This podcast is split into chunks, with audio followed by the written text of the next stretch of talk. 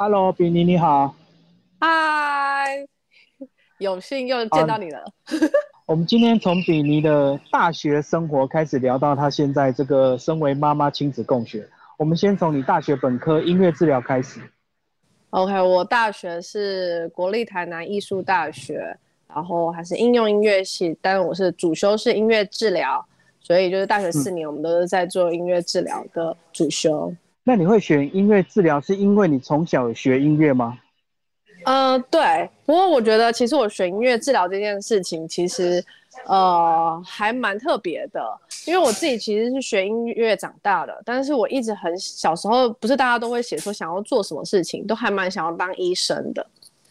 然后，所以我就觉得说，假如要在音乐跟就是医生这两件事情做结合的时候，我那时候在升大学的时候，一直在翻那个招生简章，想到有什么科系，大部分大家会想到可能是像心理师、心理智商这样子。那那时候可能心理智商有一些学校是一类的，那我那时候高中是念三类组，所以其实真的很想要去念医学的，反正就是很努力的翻，最后翻到音乐治疗，觉得天哪，这就是天命。就是我的一定就是我必须要去来念这个学校，所以我那时候所有学校都不用去看，就是就是选这个学校去甄选，所以我那时候是自己推甄上的，不是就是选了很多的，就是科系，然后才某一个选上学校这样子。这个专业一般人都是选所谓的演奏路线或者是研究路线。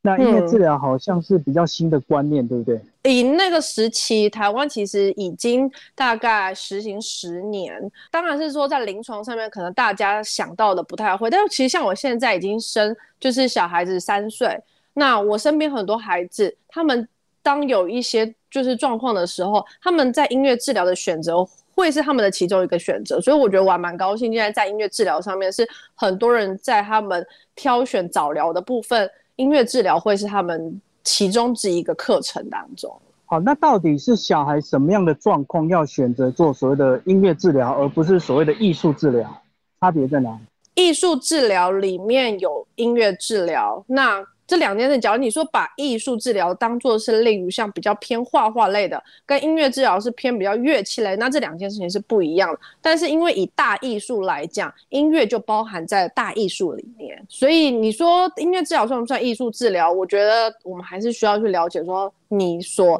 就是立足的这个派别，你立足的点在哪里，我们才能说到底你是选的艺术治疗还是音乐治疗？那。假如单纯是以画画跟音乐这件事情，其实我们可以很很简单的，就是看孩子自己喜欢是怎么样的东西去做接触。因为其实治疗对孩子来讲，尤其像职能治疗，呃，以物理治疗，有一些是可能很枯燥或孩子会排斥。嗯，所以音乐治疗我们很大的一个东西就是，我们是以一个不侵入性的方式是去做治疗，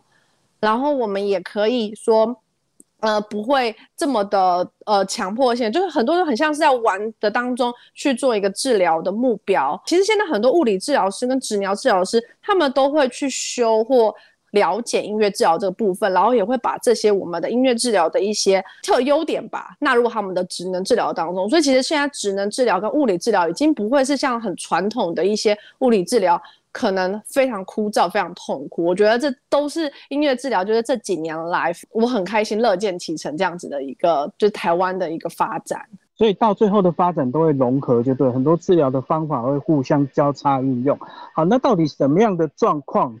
要进行音乐治疗？呃，你有治疗目标，我们所有的治疗，你要做的是治疗目标。就像你去看医生，你一定觉得你自己有一个状况了。所以你去看医生，而医生诊断出来说你有怎么样的一个，呃，会有一个评估报告，你的诊断报告，而凭着这个诊断报告之后，你就会说，哎，那我需要加强是哪些部分？那像音乐治疗里面，我们可能在社交、在认知，其实都能对他们做加强。所以，当你今天孩子是需要大动作、粗大动作、精细动作、认知、社交这些部分在做加强的时候，其实都可以去寻求音乐治疗的帮忙。所以不是限定特定状况，是一般的状况都可以透过这样的一个治疗方式就对了。是，那其实到现在还有很多的音乐治疗师，像我最近呃带孩子上一些线上课的时候，就发现甚至有音乐治疗师来做一些呃线上的孩子儿童发展的。所以，因为其实对孩子来讲，音乐是一个无国界、无痛的一些，就是在玩的感觉。所以，其实很多的儿童发展，其实孩子的发展都是可以靠着音乐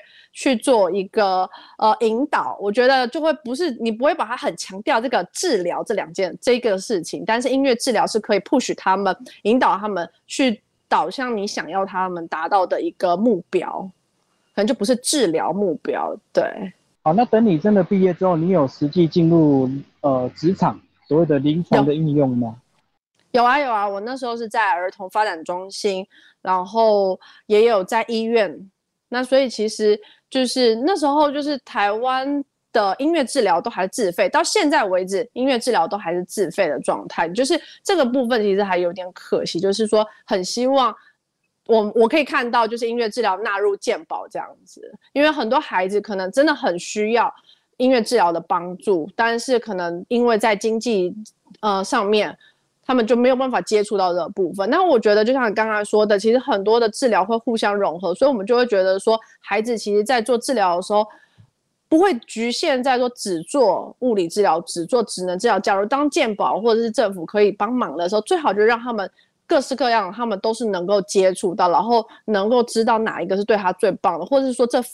彼此之间是相辅相成的，这样的是最好的。实际进入职场去运用，你发现跟你在过去大学所谓的这个呃理论上会有怎样的一个差距？嗯，这个部分我觉得我一定要就是感谢一下我们以前的大学老师，因为我那时候到了职场上，我看到一些呃学生实习的学生，他们进到职场上就是特殊教育的学生，然后到了职场上，其实会有一个呃阵痛期的，在于说可能他们实习的孩子是一个轻度的。那他们实际碰到的孩子是重度的时候，他们会不知道怎么办。但当时我们老师就有非常的坚持，或甚至我们在去做实习、去拜访机构的时候，我们会请他们找出他们最重度的临床个案给我们，因为等于说我已经在实习的过程当中看到了可能在他们那个机构最严重的孩子。等到我到了职场上面的时候，反而这些孩子对我来讲就是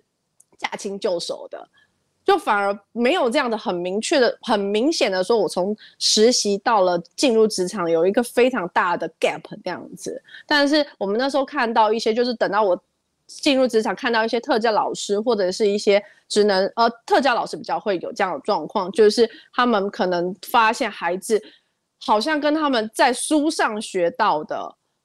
有一大段的落差，所以他们有一些就是实习生，就可能哦两个月暑假两个月来实习就就吓跑了，觉得说天哪，这些孩子好像不在他的控制当中这样子。那我觉得我自己在工作上面就很顺利，就是可能所有东西反而觉得，哎，我碰到的孩子其实都很容易的就让我就是控制，就是在我的掌控当中。哦，所以这样讲，你大学也是充分有做到理论跟实务的运用，对不对？并不会觉得落差太大。是因为我们的学校科系是很新的，老师其实我觉得不会很不会有那种就是很传统的那种教育方式去帮我们实行，而且他也很清楚知道我们最后就是要到一线的工作场域去，所以我们在就学的过程当中，学习过程当中就非常的呃努力在做一些跟实习，就是跟机构做连线这样子，所以我们机构跑的非常多，像我们那时候在台南。呃，乌山头水库，我们北到嘉义，南到高雄，甚至是一个下午，我们就从我们就一群人开着车冲到嘉义去做实习，然后结束之后，再一群人开车开到高雄去做实习。所以其实我们去的机构是非常多，然后面向也是非常的全面的。好，然后你后来呢，就结婚生小孩了？工作一段时间，我才结婚生小孩。对，然后那我自己其实当时最希望的就是可以把这样子的东西，就是带。我刚刚有说了，因为音乐治疗其实我们不局限在于特殊孩子身上，其实在我们一般的孩子身上都是可以做到。所以我从一开始生完孩子之后，我就呃很会在我需要有一些引导指令的时候，把一些音乐治疗的元素放进去。所以可以讲是所谓的音乐的一个教育。而不是所谓的治疗，就对。音乐教育给人家听起来可能会觉得是教他练琴、教他弹琴，但我觉得我是把音乐治疗的元素放在我的生活当中，就是把音乐治疗生活化。所以应该叫音乐学习，透过你的治疗的一些方式，达到音乐学习的目的，还是所谓的全人格的学习？全人格一定要全人格，因为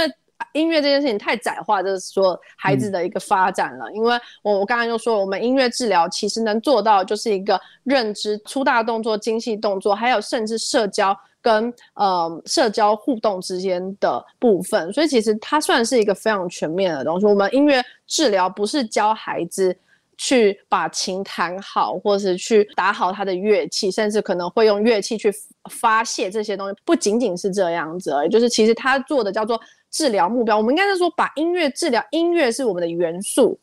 治疗目标是我们的目标，然后我们是要。把那个目标达成，才是我们音乐治疗最终的目的。这样子，那你把这些方法实际应用在你在带领小孩的这个呃过程中，有没有觉得呃在音乐治疗的一些方式，对他一些学习的一个发展的一个帮助？我我也不能说只是当靠音乐治疗，因为其实我刚刚说。第一件事情，我真的很感谢我们学校当时这样子非常扎实的学习，然后再来第二个是我自己工作的场域也是非常的多元化，我是跟一群职能治疗师跟特教老师去做合作，在呃儿童发展中心，那所以我们其实训练孩子的时候是训练了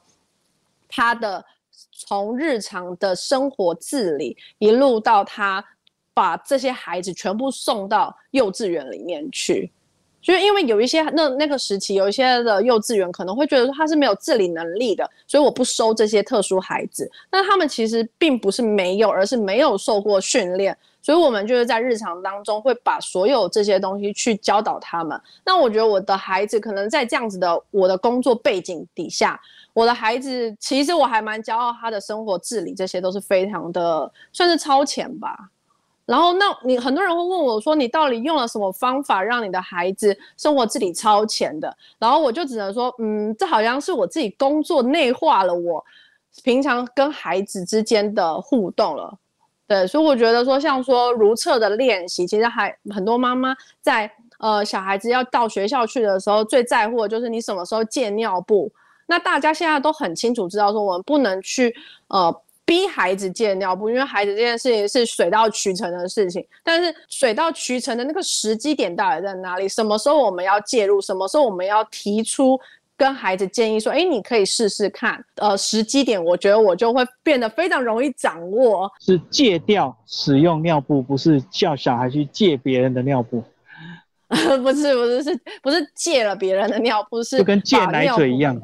对对对对那你到了厕所去，你怎么样让孩子在厕所放松？这时候我就把我的音乐治疗拉出来了。我们在里面可能可以唱歌，可以放松，我们可能可以做一些节奏的运用，甚至是我今天怎么样让他坐在那边三分钟。很多妈妈其实真的就觉得说，我孩子在里面就是坐不住，坐不了，连等待都不等待。可是可能在大家的经验当中知道，你上个厕所，当你今天一放松就上厕所了嘛。当你今天很紧张的时候，你怎么上得了厕所？所以其实，在厕所怎么让孩子上厕放松这件事情，我就觉得，嗯，我比人家专业了。好，那其实呢，教养小孩不能只靠音乐治疗的一些方式跟技巧，还是要扩大到整个全方位的亲子共读。哎，跟我们讲一下这块，你特别有经验，特别有想法，也有实际带领一些亲子共学的一个团体。对对对，我那时候在台湾的时间，然后我呃大概孩子是在一岁的左右，大台湾特呃那时候就是疫情刚出现，但是又趋就是趋缓，台湾基本上是没什么案例的状况下面，开始大家有了自主共学这个想法，变成说我只找我们自己认识的孩子，然后去做找老师来上课，那这样子的话是不是就可以是最安全最？呃，就是应该算是卫生无虞的状况下面，因为自己的空间嘛，我们自己的空间，你自己可以确保所有的环境都是自己消毒，由自己的手上消毒好，然后给自己的孩子的。那这样子我就开始做了，从一岁的时候第一次先带他出去外面，那后来发觉说，真的疫情这个东西。妈妈第一次，尤其是新手妈妈，还是在一就是清洁这部分，真的是非常担心，所以还是会觉得说自己在自己的空间当中是最好的。那我就开始找老师到我们这边来，也找了自己好的朋友的一些呃家长来上课。那我们上课的时候，其实我觉得挑选老师是最重要的。现在很多老师到底愿怎么样带孩子？你要怎么样拎着这些教材？到了一个不同的地方、不同的空间去，所以我觉得挑选老师很重要。还有一些同龄的孩子同才，你要怎么样去选择同才？怎么设定年龄？因为呃，孩子的发展其实不局限是在年龄上面，而是在他的发展。因为呃，像我的孩子，可能例如像说他是两岁不到，他就已经戒了尿布。那假如你只凭两呃，只凭说想不想借尿布作为你的呃依据，可能有些机构他就会说你只能三岁来上课。其实我们两岁的孩子已经可以上课了，但是他并不能接受，他就直接写了三岁。那这就是叫做他是用年龄去做阻断，但是他可能其实为什么要写三岁，只是为了老师没有办法，没有这么多的人手去帮孩子换尿布，所以他就不敢写两岁的一件事情。那其实我觉得我这个最近呢，我有在看一些国外的机构，他们其实就很明确的写说，OK，我欢迎两岁的孩子来，只要你。戒了尿布，你就可以过来参与我们的课程。我就觉得，其实当你的生理年龄跟你的发展年龄是对得上的时候，其实就很多课程是可以参加。所以在共学的时候也是这样子，就是虽然可能他们的孩子没有语言，但他能不能参加的是语言课程，或者是可不可以参加呃呃跑跳的课程？所以我们有些东西你要知道，说这些课程它所着重的课程学习目标是什么。然后你再去设定学习目标，这的孩子是哪些孩子，然后去过滤这些孩子适不适合上这样子的课程。透过你这样子自己的亲自的带领，然后你觉得他有没有在某一方面确实是比较早熟的？我觉得人际互动跟语言，其实尤其是那时候，我们现在孩子都是少子化的孩子，所以除了在家里就是跟。爸妈讲话，或者是跟长辈讲话，然后又加上疫情不能出去，其实很多孩子，尤其是这几年，特别多的孩子在语言发展上面是迟缓的。那我那时候做了共学，我觉得最开心的是，他随时随地等于他都有人群的接触。那当然，这些人群是妈妈所信任的、所筛选过的，所以我觉得又是安全的人群，但是又是不同的人群，所以大家在呃语言发展上面。并没有说比较慢，或者是说甚至是是很快的。然后讲的完整度，将近三年的疫情，好像对很多小孩，如果他现在正在发育中的，对他的社交生活以及这个发展影响非常大，对不对？对他少了几乎三年的所谓的这个呃同才团体的一个社交学习。对，因为像那时候我我真的觉得我们算是幸运的，因为当时我们的孩子是都会希望孩子戴着口罩，但是因为年纪也太小，而且。大家，我们是那时候是初期的时候，所以就第一阶段、第一波的时候，所以对孩子在一两岁的时候，大家比较也知道说孩子戴不住口罩，所以在上课的时候可能要求爸妈是戴着口罩的，老师戴着口罩的，但是小孩子有没有戴口罩就没有这么的严格。那等到现在的时候，反而就是真的很多的，我听到非常多的职能治疗师、语言治疗师。很多他们很想要替孩子做一些示范的口型、嘴型这些东西，但都因为戴着口罩，所以没办法做，只能说 OK，我告把这些技巧告诉妈妈，然后再请妈妈回家教，但是。终究等于妈妈跟孩子还是一样，是只有这个单一的互动，而他没有跟其他外界有其他更多的接触。那有一些甚至是妈妈、爸妈上班就已经是疏于照顾，甚至是时间非常少的状况，其实真的对这个孩这些孩子这个年龄段孩子真的是有点可惜啦。那我就是觉得，像在共学的东西，真的就是让他们很放松的，可以让他们去跟一般的孩子互动，然后也交到很多好的朋友。哎，真的在口型的观察上是非常重要的，尤其在学习语言的过程，他要看着你的嘴型去模仿。对，因为其实我们像我们在表达的时候，肢体语言、眼神、呃口型这些，其实完全都是相辅相成，然后彼此之间是环环相扣的。但是当你今天把口罩戴起来，你就发现，就是少了那么一个东西。那再加上有一些，甚至是因为距离的关系，只要再加上一个距离，没有办法看清楚你在干嘛的话，我觉得很多孩子的发展其实真的是会受限。可能他们真的不是他们天生就一定会这样，而是因为刚好这样子碰到了疫情。所以我觉得很多妈妈跟家长是需要再专注这个部分的。最后，比你跟我们讲一下，你小孩慢慢也快要接近所谓的这个呃。幼儿的这个小班，对不对？嗯。那你有打算重回职场吗？当他今天去学校的话，我可能会有更多的时间服务一些就是学生，因为其实也蛮多的家长会希望我就是接音乐治疗的案子，但是因为就是孩子在我身边是全职的，我就比较没有办法。但是以后到了学校幼稚园的时候，我觉得还是会希望说有机会可以就是接到这样子孩子特殊孩子的案子。他一定要所谓的实际的接触吗？还是可以透过所谓的线上视讯，他会达到一样的效果吗？呃，我觉得一样的效果是很难，但是就是你说线上是有可能的，但是效果上面一定会打折扣，因为我觉得就像说人与人之间的互动，除了眼神，甚至肢体，还有我们给他的温度这件事情，线上就是没有温度啦。我们只能靠声音，纯粹靠声音，纯粹靠影像给予孩子体验感。但是其实，在更小的孩子上面，他们并没有办法把视觉影像跟现实去做连接。这东西又是第一步需要克服的部分。因为像我们的孩子到了将近三岁左右，其实在儿童发展上面，他们才能够把影像当中，就是我们视讯的这样子的影像，跟实际人去做结合的。好，今天非常谢谢比尼为我们介绍音乐治疗这个职业。